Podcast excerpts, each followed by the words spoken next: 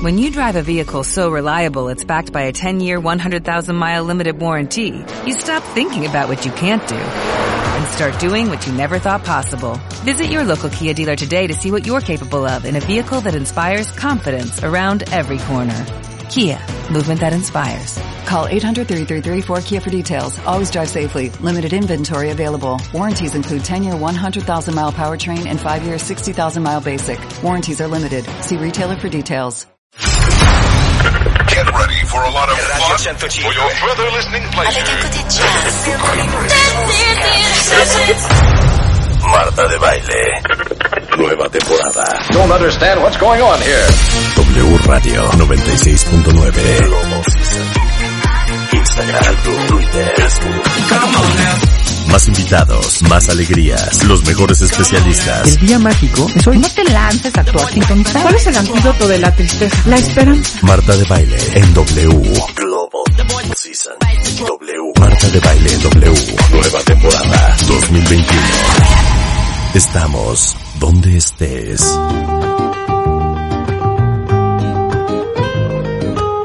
10, 2 de la mañana. Buenos días, cuentavientes. Bienvenidos a W Radio. Qué bueno que están con nosotros esta mañana. Porque tenemos un programa increíble para ustedes. Y yo no sé si ustedes sepan, pero hoy es un día muy, muy, muy importante para toda la comunidad judía de México y del mundo, para todos nuestros amigos judíos que escuchan este programa, para todos nuestros amigos judíos queridísimos con quien hemos compartido tantos, tantos años de cariño. Hoy es Día Internacional de la Conmemoración en memoria de las víctimas del Holocausto. Y yo quería aprovechar para hablar del tema porque el que no conoce la historia está destinado a repetirla. Y esto es algo que a nadie, a nadie en la humanidad se le debe de olvidar. Y nadie mejor para hablar del tema y dar unas buenas clases de historia sobre el holocausto que Jenny Torenberg, licenciada en Historia de la Universidad Ibero, maestra en Humanidades por la Universidad Anáhuac y maestra en Estudios Judaicos. ¿Cómo estás, mi queridísima Jenny?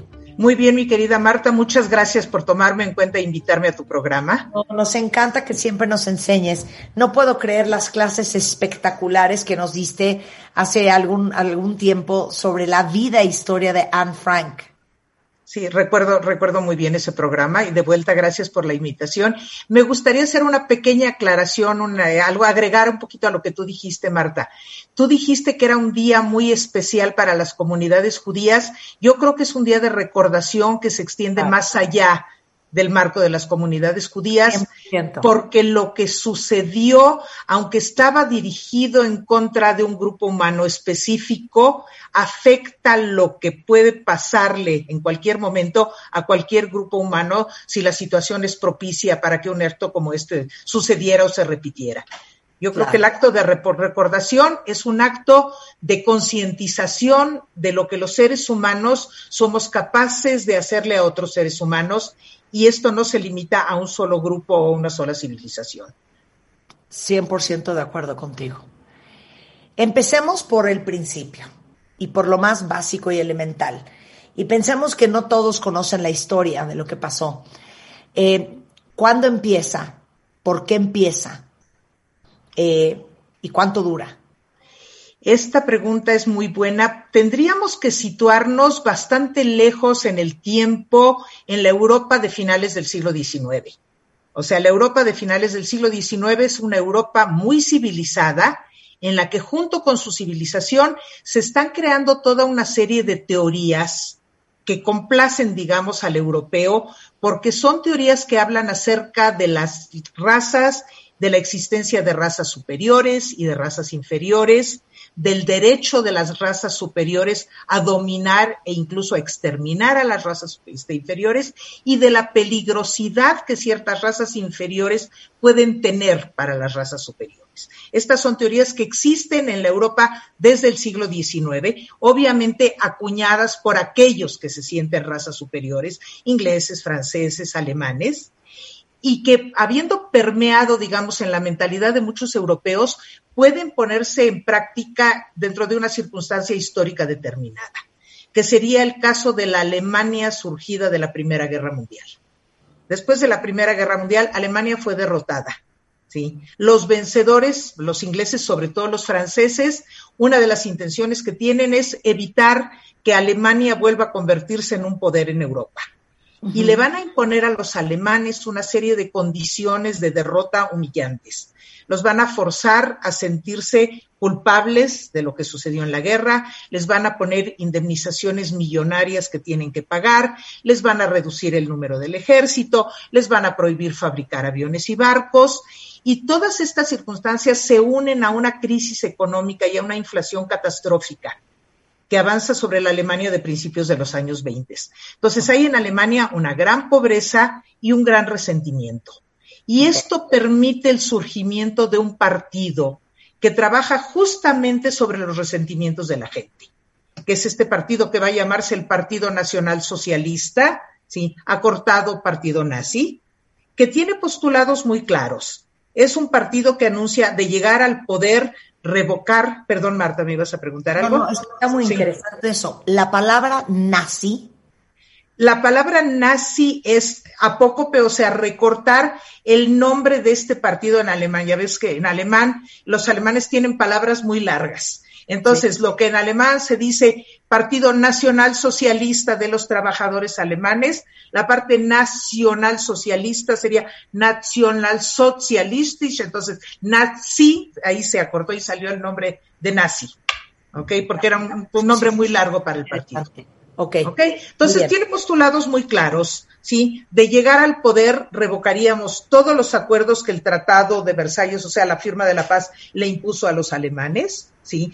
Tenemos un plan de conseguir lo que llamamos nuestro espacio vital, es decir, el derecho de Alemania de dominar territorio sobre suelo europeo en el que viva población alemana. Identificamos perfectamente al culpable de la situación actual de Alemania, que son los judíos, ¿sí? De llegar al poder, los judíos perderían su nacionalidad alemana, ¿sí? Básicamente, o sea, es un partido que no engaña desde un principio, en el sentido de que sus postulados los puede uno leer en su propia proclama de inicio.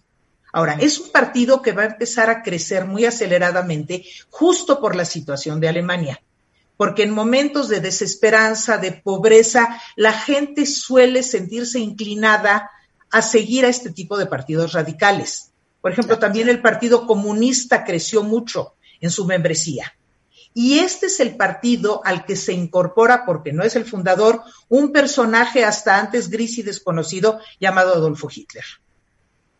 ¿Sí? Entonces, a ver, déjame revisitar la promesa de este, de este partido nazi nacional socialista. Es en una Alemania pobre, eh, pobre económicamente, pero también pobre emocionalmente, con el autoestima por los suelos, devastada, avergonzada, eh, que, se, que se vive atropellada, este, humillada mundialmente, viene este partido a prometer, dame la lista otra vez. Otra vez, obviamente, revocar todos los acuerdos que los habían sumido en el estado en el que estaban, tomar venganza de estos acuerdos, sí, ampliar su territorio, un slogan que oímos durante los últimos cuatro años era, en este caso sería Make Germany Great Again.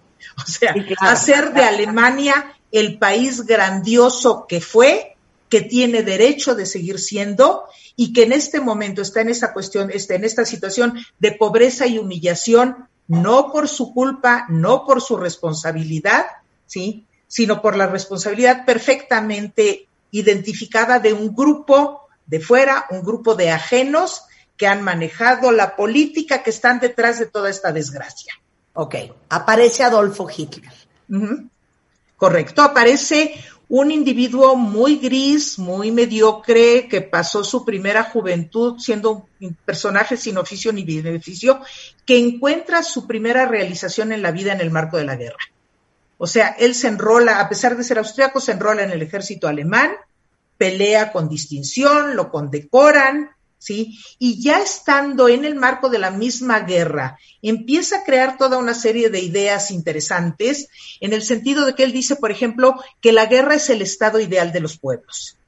Porque dice, los pueblos que guerrean, perdón, si me ibas a preguntar algo, Marta. Perdón que te interrumpa, nada más quiero tener algo muy claro.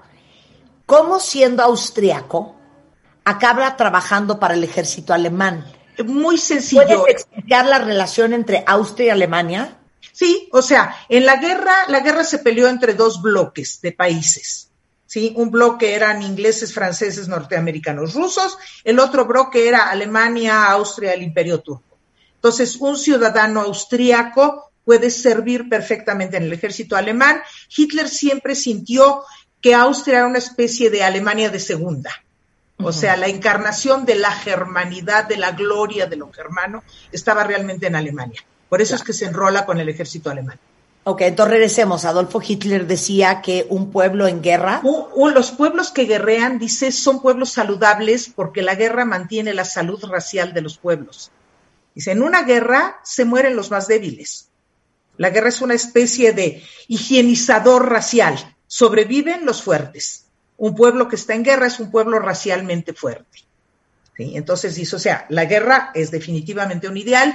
Y luego dice, los más interesados a nivel mundial de que no haya guerra, dice, son los judíos.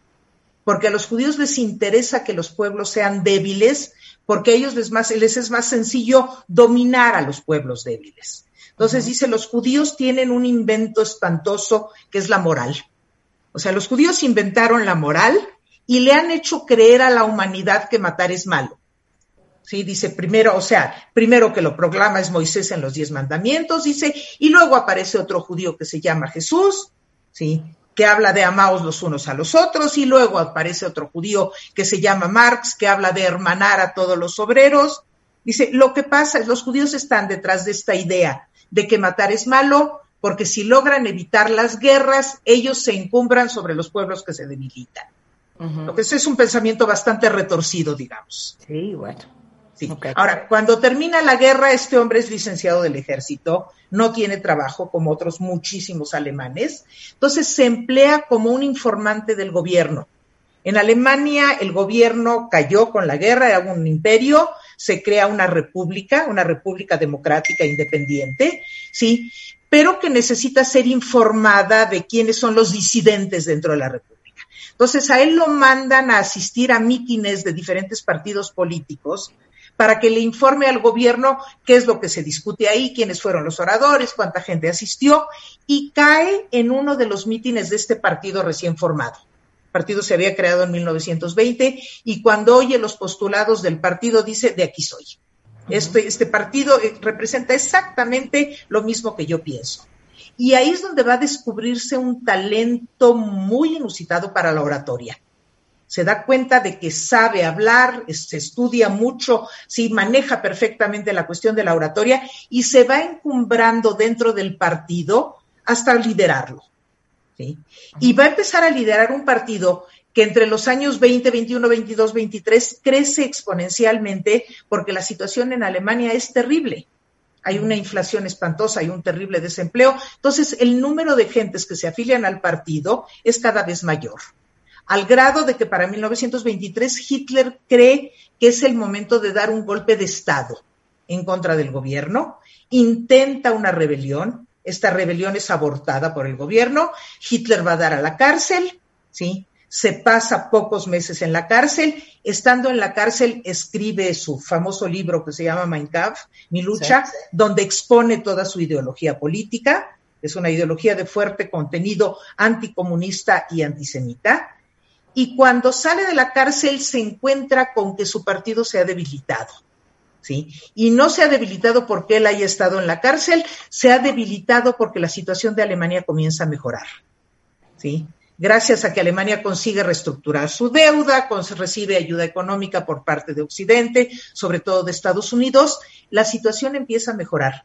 Y al alemán común, como a todas las gentes comunes del mundo, lo que le interesa es de vuelta tener un empleo, tener una casita, tener, vaya a ser la vida de una persona de clase media que no se tenga que preocupar por el futuro, que no está interesada en afiliarse en ese momento a un grupo de radicales. Claro. Porque los empieza a visualizar como un grupo de gentes violentas. Entonces, yo ya nos derrotaron en la guerra, bueno, pasemos la página. Ya recuperé el trabajo, mi vida recuperó la estabilidad. Entonces, este partido disminuye, disminuye, se achica al grado de que en 1928 hay elecciones parlamentarias y el partido nazi saca el 2% de la votación.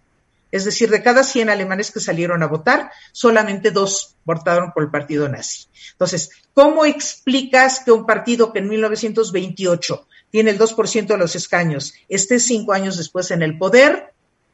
De vuelta, lo que había hecho crecer al partido había sido la inestabilidad. En 1929 se viene la gran crisis económica en Estados Unidos.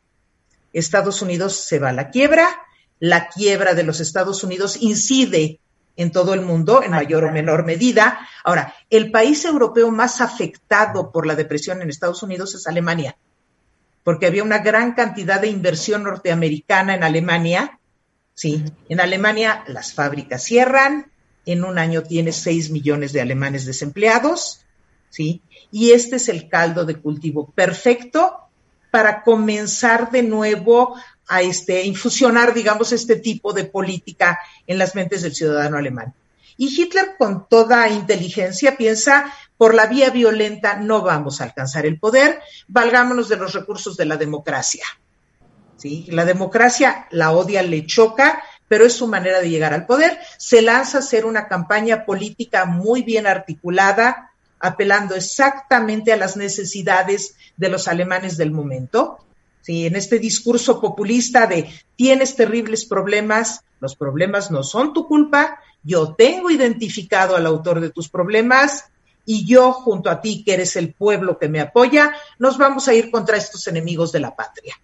Okay. Y, y con este discurso simplista, con enemigos perfectamente identificados, ¿sí? Se puede ir encumbrando y creciendo en popularidad y cuando hay elecciones en 1932, este partido saca más del 30% de los votos. De vuelta, no es el partido, este, o sea, no, no es mayoría, treinta y tantos por ciento no es mayoría, pero sí es el partido que más este, bonos saque, eh, votos obtiene, obtiene. Esto suele suceder. la, no, la mayoría de los alemanes en ese momento no votaron por ellos, pero fue el partido que más votos obtuvo seguido en segundo lugar por el Partido Comunista. Y esto les permite ocupar la tercera parte de los escaños en el Parlamento alemán y unos meses después convertirse, o sea, que la propia estructura del gobierno convierta a Hitler en canciller de Alemania. O sea, Hitler llega al poder el 30 de enero de 1933. Y como hacen todos los buenos populistas, cumple. Inmediatamente pone, o sea, las soluciones que había ofrecido, inmediatamente las pone a circular, digamos. ¿sí? Lanza toda una campaña de creación de empleos a través de la generación de, este, de obra pública, ¿sí? a través de ofrecerles su apoyo para erradicar al comunismo, consigue la ayuda de, los de las grandes finanzas alemanas, los armadores, los acereros, etcétera, ¿sí? Inmediatamente, dos meses después de haber llegado al poder, pone en práctica las primeras leyes antijudías, dos semanas después de llegar al poder, saca a los comunistas, o sea, los declara el comunismo ilegal, ¿sí? Provocan el incendio en el Parlamento, acusan a los comunistas de haber incendiado el Parlamento, ¿sí? Convierten en ilegal al Partido Comunista, el país se pone en estado de excepción, es decir, se suprimen las garantías individuales y pone a caminar un programa exitosísimo. Quiero retroceder un poquitito y, que ahondes un poco, porque de, esto que nos, están, que nos estás contando, a la atrocidad de lo que sucedió, quiero entender cómo fue ese puente y quiero regresarme a las leyes antijudías, que es lo primero que hace. gracias por preguntar, Marta. Si tú lees el texto de Hitler, sí, Mein Kampf, es un texto revuelto, difícil, complicado, no importa. Pero el culpable identificado de todas las desgracias de Alemania son los judíos. Sí, de acuerdo a lo que dice en ese libro, los judíos son al mismo tiempo los que están detrás del comunismo, sí, que del mundo capitalista. El gobierno que llevó a Alemania a la desgracia estaba manejado por los intereses judíos, los intereses judíos que están, o sea, en el dominio del mundo, pero además tiene un fuerte contenido racial. O sea, los alemanes pertenecen a la raza aria, que es la raza superior la raza aria tiene derecho de eventualmente separar y finalmente desaparecer aquellos elementos que contaminan la raza.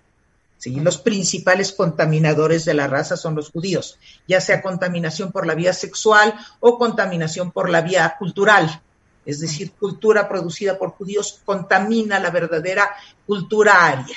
Ahora, en lo que se refiere a leyes antijudías, Hitler en un principio fue cauteloso, como fue cauteloso con todas las medidas que tomó.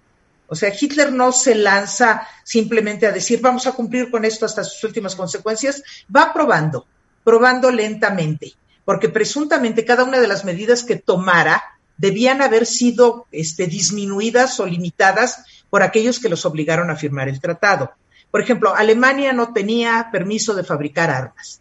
Hitler ordena que se reabran las fábricas de armas y espera. Entonces, aquellos que debían de haber reaccionado, ingleses o franceses, no reaccionan, seguimos un paso adelante. Alemania no tiene derecho a reclutar más que X número de soldados. Reclutemos y veamos qué pasa. No hay objeción, continuamos. La política antijudía de Hitler sigue un patrón similar. Empieza con un par de leyes en 1933 una es una, quizá la más importante, lo que llaman la separación del servicio civil, que es sacar de puestos de aquellos judíos que recibían salarios del gobierno, pierden sus puestos. Te estás refiriendo a agentes no solo burócratas, médicos en hospitales públicos, músicos en orquestas, maestros universitarios, fuera, fuera. Ahora, cuando él ve que no hay reacciones demasiado grandes, cuando puede seguir, continúa y además el interés de Alemania pues también es, prioritario, entonces va tomando las medidas conforme se va planteando la situación. Por ejemplo, esta es una ley de 1933, en 1934 no hay leyes oficiales antijudías, aunque sí un deterioro grande, porque lo que mantiene estos regímenes y les permite continuar es el manejo habilísimo de la propaganda. O sea, no de balde, Hitler creó un ministerio especial de propaganda, ¿sí? Propaganda a través de cine, a través de radio, a través de prensa escrita. Entonces, por ejemplo, había un periódico llamado Der Stürmer, que era un periódico hecho específicamente para fomentar el antisemitismo. O sea, el cintillo del periódico decía, los judíos son nuestra desgracia. Y ese periódico, que era un periódico además a nivel bastante popular, digamos, contenía diariamente, se dedicaba a acusar a los judíos desde corromper la moral de las mujeres alemanas, arruinar al país. Entonces, a través de propaganda, tú haces que una población que no necesariamente tenía prejuicios demasiado arraigados los vaya adquiriendo. Y, o sea, y vas consiguiendo en ese sentido tus propósitos tanto a nivel político como a nivel de su política antisemita. ¿Durante cuántos años en estos baby steps de ir escalando y de empezarse a dar cuenta que no pasa nada y que no hay ninguna reacción de la comunidad internacional y que ahora sí que he can get away with it. Exactamente. Exactamente, podía salirse con la suya, con los que podían haberlo frenado y debían haberlo frenado, que eran Inglaterra y Francia, no lo quieren hacer en un principio porque tienen mucho temor de que esto vaya a llevar a Europa a otra guerra. Entonces, por evitar otra guerra, ¿sí? Porque además tampoco están muy felices de la existencia de la Unión Soviética. Entonces todavía tienen la esperanza de que si hay una guerra contra la Unión Soviética, que la peleen los alemanes, porque la retórica alemana es abiertamente anticomunista. Entonces, y eventualmente conforme Hitler vaya ganando más poder, van a aplicar lo que llaman la política de apaciguamiento, es decir, darle a Hitler por su lado y tenerlo tranquilo para evitar una guerra en Europa. ¿Sí? Entonces, en lo que se refiere a medidas antijudías, en 1935 aparecen unas leyes que parecieran ser muy simples, que se llaman las leyes de Nuremberg, donde se determina que la ciudadanía alemana depende de la sangre. Es decir, si no tienes sangre alemana, no eres ciudadano alemán, y los judíos no tienen sangre alemana, ¿sí? entonces pierden la ciudadanía ¿sí? Y pierden el derecho, está prohibido el matrimonio y las relaciones sexuales entre judíos y ciudadanos de sangre alemana. Son seis leyes de un renglón cada una, por ejemplo. ¿Qué, pasa cuando pierden la ciudadanía? Se, se, convierten en apátridas, es decir, pierden toda la protección que el Estado le da a un ciudadano. Sí, o sea, pueden ser sometidos a cualquier tipo de discriminación sin que el Estado los defienda es, un proceso muy complicado, es un proceso complicado entender cómo reacciona la comunidad judía alemana ante esto también, porque era una comunidad muy germanizada, muy integrada, muy patriota de Alemania. Entonces también les cae ahora sí que como balde de agua fría. O sea, ¿qué es lo que está sucediendo? Ahora, entonces van avanzando las leyes antijudías. La primera vez que se manifiestan en forma violenta es en noviembre de 1938 a raíz de la llamada Noche de Cristal, ¿sí? en que se ordena un ataque general en contra de propiedades judías y se queman centenas de sinagogas a lo largo de Alemania. ¿Sí? Hay todo un proceso con respecto a la migración, si la gente se va, si se puede ir a algún lado. Es una historia larga y compleja. Ahora, como esto se trata de la conmemoración del holocausto en general, quizá habría que entender en qué momento esto se extiende de simplemente atacar a los judíos alemanes a irse en contra de todas las comunidades judías de Europa. Entonces, estas medidas obviamente van a ir creciendo conforme vaya creciendo la, Alemania nazi en su territorio. Por ejemplo, en 1938, Hitler exige que Checoslovaquia le entregue una parte de, de su territorio, se llamaba la tierra de los Sudetes. Checoslovaquia pide ayuda a Inglaterra y a Francia, Inglaterra y Francia no le prestan ayuda. Eventualmente Hitler invade Checoslovaquia completa, anexa a Austria, y las leyes antijudías se van aplicando a las comunidades que viven en esos países. Ahora, hasta este momento no hay exterminio físico, no hay una persecución física, son persecuciones legales. Ahora, el Hitler envalentonado que llega a 1939 está perfectamente listo, ahora sí, para lanzar su guerra de conquista sobre toda Europa. Va a empezar por conquistar Polonia, y la invasión a Polonia es la que finalmente detona el inicio de la Segunda Guerra Mundial, ¿sí? Y a lo largo de, por lo menos entre 1939 y hasta 1941, Hitler habrá ocupado prácticamente toda Europa. O sea, es más fácil enumerar aquellos países que no conquistó que los que fueron conquistados. O sea, no conquistó. Polonia, o sea, Eslovaquia. te digo, es, es más simple al revés.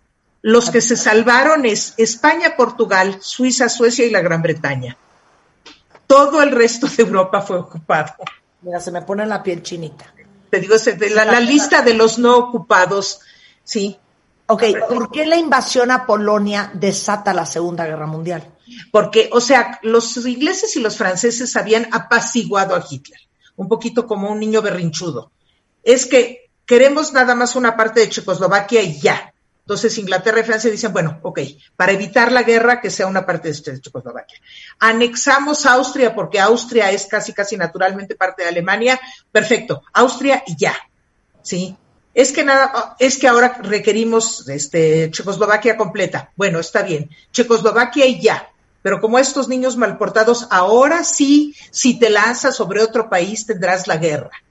¿Sí? Cuando se lanza sobre Polonia, finalmente Inglaterra y Francia le declaran la guerra. Ok, para ahí. Vamos a hacer un corte y regresamos. Ok.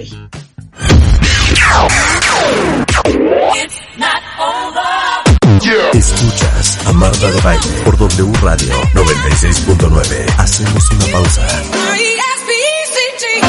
Estamos donde estés.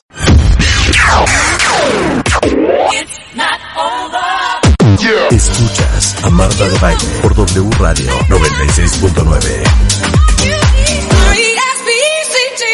Estamos de vuelta. Estamos de regreso en W Radio hablando con una maestra de maestras, maestra en estudios judaicos, maestra de humanidades y licenciada en historia de la Universidad Ibero, que seguramente muchos han tomado clases con ella. Ella es Jenny Torenberg, hoy dándonos unas clases espectaculares sobre la historia del holocausto. Hoy, que es el Día Internacional en donde conmemoramos en memoria de las víctimas del holocausto y que aprovechamos para recordar y concientizarnos de lo que pasó. Eh, nos quedamos en que la gota que derramó el vaso no fue la invasión de Hitler a Austria, no fue que se hizo de todo el territorio checoslovaco, fue Polonia. Ahí fue donde Francia e Inglaterra le dijeron basta y le declaran la guerra a Alemania. Correcto. Correcto. Ahora, la invasión de Hitler sobre Europa es una invasión meteórica. Los alemanes habían desarrollado una táctica de guerra que llamaban la guerra relámpago. Sí, o sea, invadían simultáneamente por tierra, por aire, de tal manera que los países invadidos tenían muchas dificultades para resistir. O sea, un país como Polonia, por ejemplo, se rindió después de tres semanas. Sí, países más pequeños como Holanda o Noruega o Bélgica caían en cuestión de dos o tres días. Sí.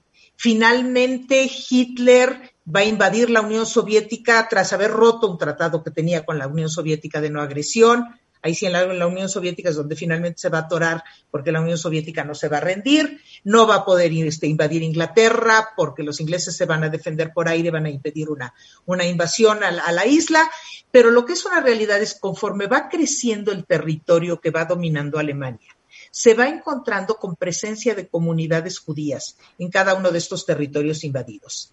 El territorio en el que vive la mayor parte de la población judía de Europa es Polonia. O sea, antes de la guerra vivían en Polonia tres medio millones de judíos.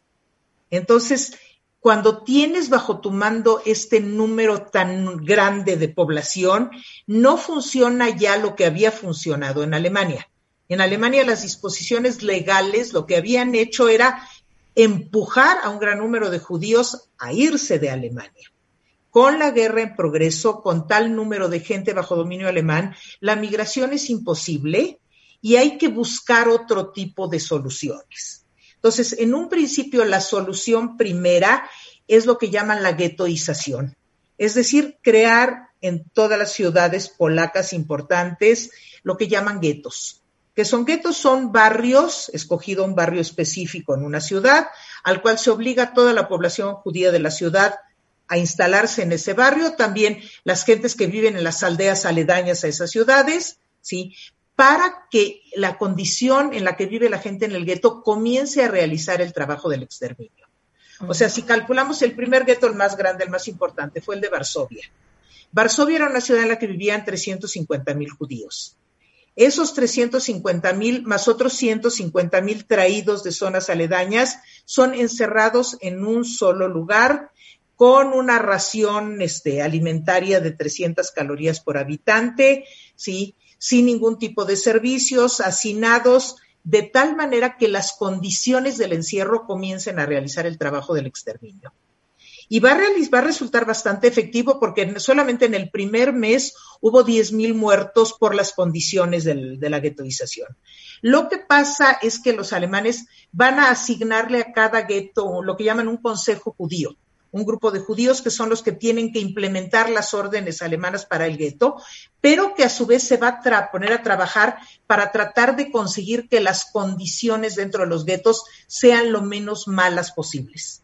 O sea, la manera de proporcionar servicios médicos, algo de mejorar la calidad de la alimentación, eh, productivizar al gueto, es decir, ofrecerles a los alemanes el trabajo de los judíos en el gueto, de tal manera que si los consideran productivos, consideren mantenerlos con vida. ¿sí? Entonces, en el caso de Polonia, los judíos van a estar concentrados en guetos. ¿sí? En el caso de los países de Europa Occidental, se va a proceder contra los judíos simplemente en forma legal, es decir, con una serie de leyes discriminatorias, pero mientras van a estar viviendo donde están, ¿sí?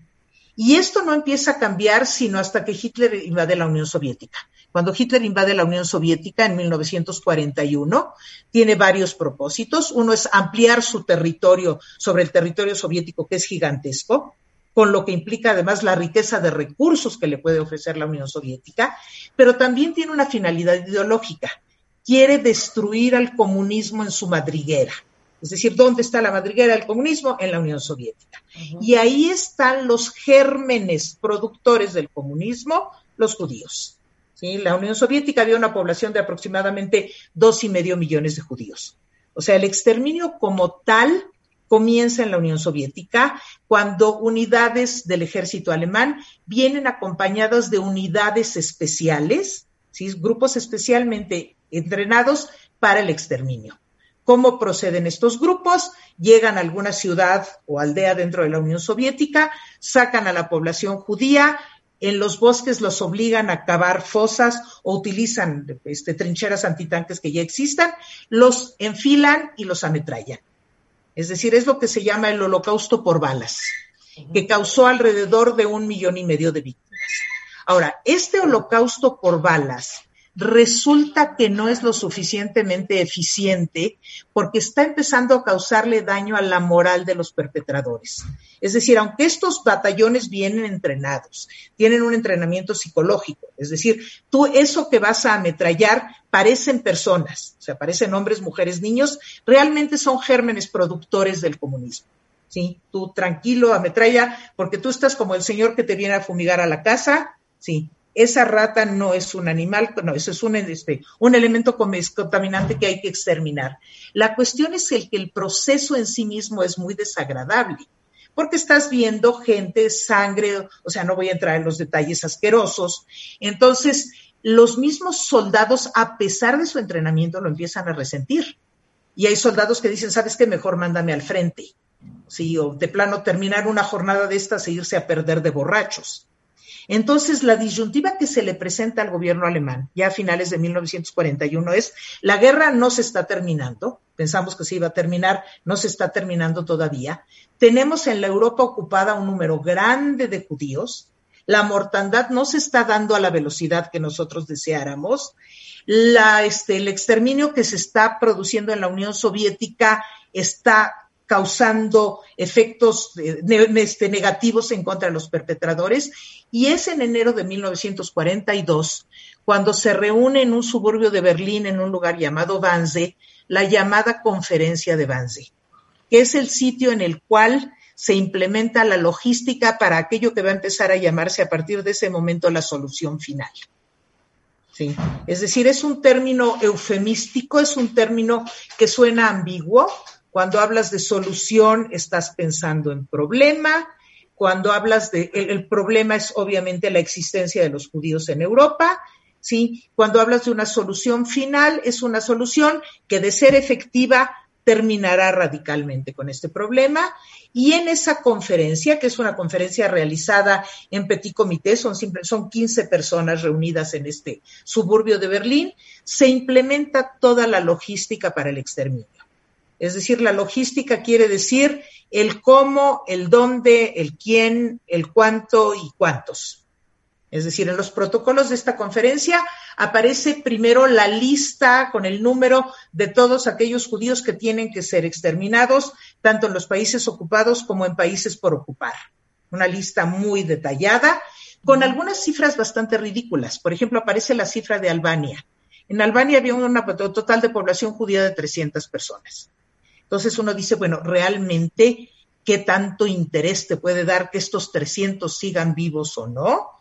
Es un poquito el razonamiento de un oncólogo. O sea, si tú dices yo estoy combatiendo un cáncer y se me escapa una sola célula, esa sola célula puede volver a reproducir la enfermedad. Sí, aquí el razonamiento es el mismo. No podemos dejar ni uno vivo porque uno solo vivo podría reproducir la enfermedad. Entonces, tienen el número, ¿sí? Designan aquellos que se van a encargar del procedimiento. O sea, el que va a manejar todo el proceso es Himmler, el jefe de la SS. Sus subordinados van a ser uno Adolf Eichmann y el otro Reinhard Heydrich. Son los que van a tener que informarle directamente de cómo va el proceso. Se escoge como lugar para realizar el exterminio Polonia por varias razones de índole práctica. Primero, porque la mayoría de aquellos que tienen que ser exterminados están en Polonia, porque por ubicación geográfica Polonia está en el centro de Europa, porque es un país que está perfectamente comunicado por redes ferroviarias, porque tiene una topografía que permite la instalación de centros para el exterminio. Es un, un, país que tiene bosques que pueden ocultar el trabajo. Una vez que se decide que sea en Polonia, se decide implementar los campos de exterminio. Hasta ese momento existían o campos de concentración que funcionaban desde el principio del régimen, que eran campos en los cuales iban a dar gentes de todo tipo, disidentes políticos, sacerdotes, eran una especie de cárceles. ¿sí? O sea, la gente se moría en los campos de concentración por las condiciones del clima, a lo mejor porque se insubordinó y el capataz le metió un tiro, pero no son campos hechos para exterminar gente. Había también los llamados campos de trabajo, que son campos que maneja el Estado o que manejan compañías particulares donde se utiliza trabajo esclavo, que puede ser o trabajo esclavo judío o trabajadores esclavos de países derrotados, ¿sí? Franceses, por ejemplo. ¿sí? que por haber pertenecido a la resistencia van a dar como trabajadores esclavos. ¿sí? Hay países de los cuales trabajadores se presentaban voluntariamente a cambio de salario. Por ejemplo, hubo muchos españoles que fueron voluntariamente a trabajar. Esta modalidad de campo de exterminio es nueva. O sea, son seis campos habilitados en Polonia con el fin específico de exterminar a aquellos que lleguen ahí. Eh, corrígeme. Eran judíos, pero eran gitanos, pero eran homosexuales, pero eran gente con discapacidad, era gente que tenía síndrome de Down. O sea, Mira, qué bueno que, porque esto es muy importante aclararlo, Martita. Efectivamente, por ejemplo, las gentes que tenían problemas de discapacidades diversas, ¿sí? Estos fueron víctimas de un programa que no tiene que ver directamente con el holocausto, fue un programa que montó el gobierno alemán que se llamaba el programa T4. ¿sí? Este era un programa para limpiar a la sociedad perfecta de sus elementos imperfectos es decir, alemanes de raza pura, pero que por algún accidente de la naturaleza habían nacido con algún tipo de discapacidad, ya fuera física o mental. Entonces, a estas gentes, perdón, Sí, no, entonces estas gentes aquí sí los tenía detectado el gobierno, la familia de una persona con discapacidad recibía una carta, le decían, sabemos que su familiar es gravoso para usted, su manutención y su cuidado, el Estado se encarga de su familiar y los internaban en hospitales especiales y los gaseaban o los asesinaban con inyección letal. O sea, más de 200 mil personas alemanes, alemanes y austriacos fueron exterminados en este programa del T4. ¿Y en el caso de los homosexuales? El problema con los homosexuales se enfocó básicamente en Alemania. La problemática de los homosexuales es que los homosexuales por su condición no se iban a reproducir. Entonces estaban, digamos, en contra de esta política de hacer crecer la raza porque, por ejemplo, homosexuales de otros países no fueron perseguidos, mujeres homosexuales no fueron perseguidas. En el caso de esta política de la este, el programa T4, el programa se detuvo cuando la Iglesia Católica lo denunció. Porque la gente de los parientes, o sea, empezaban todos a recibir cartas, no, pues se murió tu pariente de un infarto y como que no te latía, o sea, una gente joven, en otro sentido sana, se están muriendo todos los que se llevan y sí se despertó aquí un revuelo y la Iglesia Católica detuvo ese programa. Es decir, obviamente opositores políticos, disidentes. Mira, el que lo resume muy bien es Elie Wiesel, que es un sobreviviente que fue Premio Nobel de la Paz eventualmente. Y entonces dice, no todas las víctimas de los nazis fueron judíos, pero todos los judíos fueron víctimas. Claro. Dice, eso lo explicaría. Sí, efectivamente tuvieron víctimas de diferentes estados y condiciones, pero por ejemplo, un sacerdote polaco, por darte un ejemplo, internado en un campo de concentración por oponerse al régimen nazi, estaba internado él, no sus padres, no sus hermanos, no sus parientes, ¿sí? En el caso de los judíos era absolutamente a todos, independientemente de edad, condición, condición económica, afiliación religiosa, no importaba no importaba. ¿Cuáles eran los métodos de exterminio? Mira, los métodos de exterminio, en esa misma conferencia de Banses se dio el gaseamiento como el mejor de los métodos, porque no requiere de instalaciones sofisticadas, o sea, necesitas de un espacio herméticamente cerrado. Se o optó de carbón.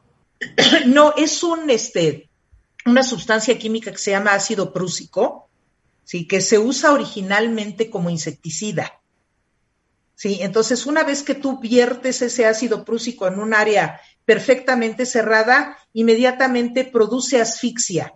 Y en un lapso de 10 a 15 minutos, todas las personas encerradas en ese espacio están muertas.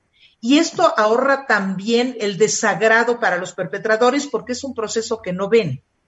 O sea, hay una persona encargada de vaciar la sustancia, ¿sí? La, el área tiene una pequeña ventana por si tú quieres ver lo que está pasando adentro, no estás obligado a hacerlo. Y la remoción de los cadáveres los hacen los mismos prisioneros judíos. Entonces tú como perpetrador te puedes mantener bastante al margen de lo que está sucediendo. entonces, básicamente era el, gaseamiento, el, procedimiento. Se había este, tratado antes con monóxido de carbono, o sea, ponerle el escape de los camiones hacia adentro pero esto era poco efectivo porque el número de personas que puedes poner en un camión es relativamente pequeño. Entonces necesitabas muchos camiones, digamos. En las cámaras es rápido, es eficiente. Después los cuerpos sacados de las cámaras se cremaban, ¿sí? Se cremaban en hornos y luego se, se aventaban las cenizas a algún río adyacente y el asunto funcionaba con mucha efectividad. ¿Por qué Auschwitz es algo que tenemos tan presente? Porque fue de los campos el más grande. El más grande, el que mayor número de víctimas causó. Se calcula que más o menos un millón y medio de judíos pudieron haber sido exterminados ahí, además de otras víctimas, prisioneros polacos, etcétera. Auschwitz se volvió emblemático por su tamaño y este día de recordación tiene que ver también con la liberación de Auschwitz. O sea, con el hecho de que este el, el 27 de enero fue la fecha en que el ejército soviético liberó ese campo. Y se dio cuenta, porque el día de recordación en la fecha, digamos, de las comunidades judías, ¿sí? Se conmemora en abril, en el aniversario de la rebelión del gueto de Varsovia. O sea, cuando los judíos en el gueto se rebelaron en contra de los alemanes, el aniversario de la rebelión es el día de la recordación. Este es, digamos, un día impuesto por Naciones Unidas como una conmemoración a nivel general. No quiero que se nos acabe el tiempo sin que termines el último pedazo de esta historia y que le digas a todos los que te están escuchando qué quieren que se, qué quieres que sepan y que nunca se nos olvide.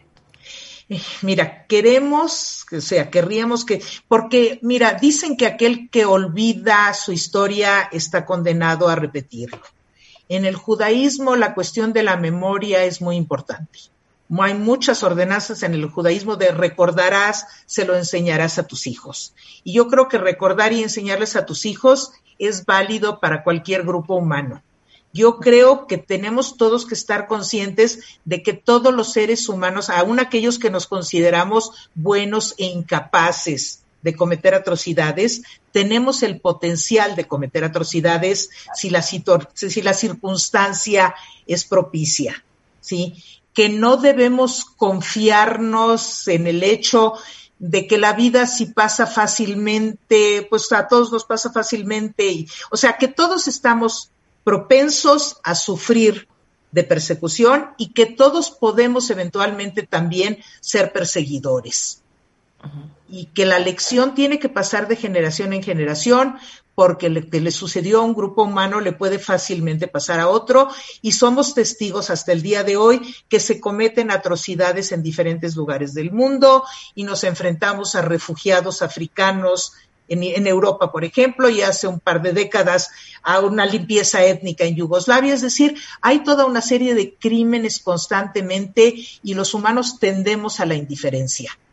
¿Sí? Hay un poema que se cita mucho con respecto al holocausto que es de un pastor protestante, un sacerdote que decía, cuando vinieron por las socialistas, no me quejé porque yo no soy socialista. Cuando vinieron pues, por los anarquistas, no dije nada porque no soy anarquista. Cuando vinieron por los judíos no dije nada porque no soy judío. Cuando vinieron por mí no había nadie que, reclamara. Entonces creo que esto es lo, lo, más importante. Los humanos no estamos exentos ni del bien ni del mal y tenemos que recordar de qué somos capaces para no volverlo a repetir. ¿Cómo termina el holocausto? Termina, mira, termina con el final de la guerra porque el proceso siguió prácticamente hasta que la guerra terminó. O sea, cuando vino, cuando comenzó ya el avance por un lado de las tropas soviéticas, por otro lado de las tropas aliadas, los alemanes intentaron desalojar los campos a través de lo que se llamaron las marchas de la muerte es decir, llevarse a la gente que todavía estaba en capacidad de moverse hacia el centro de Alemania para tratar de borrar las atrocidades.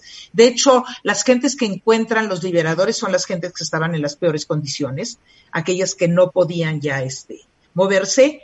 Conforme los aliados van liberando los campos, pues se suspende el proceso del exterminio y termina prácticamente con el final de la derrota de la Alemania nazi. Jenny, quiero decirte, y no tengo suficientes palabras ni vocabulario para agradecerte, y para decirte cuánto te admiro por el talento que tienes para enseñar y la enorme contadora de historias que eres. Gracias, Marta, gracias de verdad. Sí, y espero que haya sido, que haya sido útil esta poquita participación mía para clarificar si a gente que no tiene mucha idea de qué consistió este proceso, les digo, y que sea una lección para todos nosotros y para las generaciones nuevas. Te mando el más grande de los abrazos.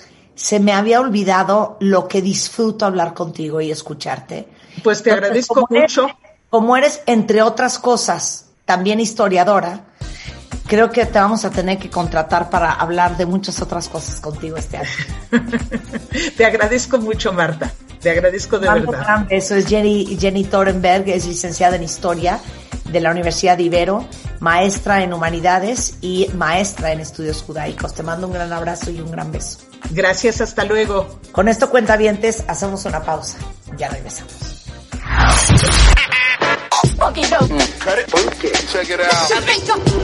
Escuchas a Marta de Baile W Radio 96.9. Hacemos una pausa. ¿No te encantaría tener 100 dólares extra en tu bolsillo? Haz que un experto bilingüe de TurboTax declare tus impuestos para el 31 de marzo y obtén 100 dólares de vuelta al instante. Porque no importa cuáles hayan sido tus logros del año pasado, TurboTax hace que cuenten. Obtén 100 dólares de vuelta y tus impuestos con 100% de precisión. Solo con Intuit TurboTax. Debes declarar para el 31 de marzo. Crédito solo aplicable al costo de la presentación federal con TurboTax Full Service. Oferta sujeta a cambios o cancelación en cualquier momento.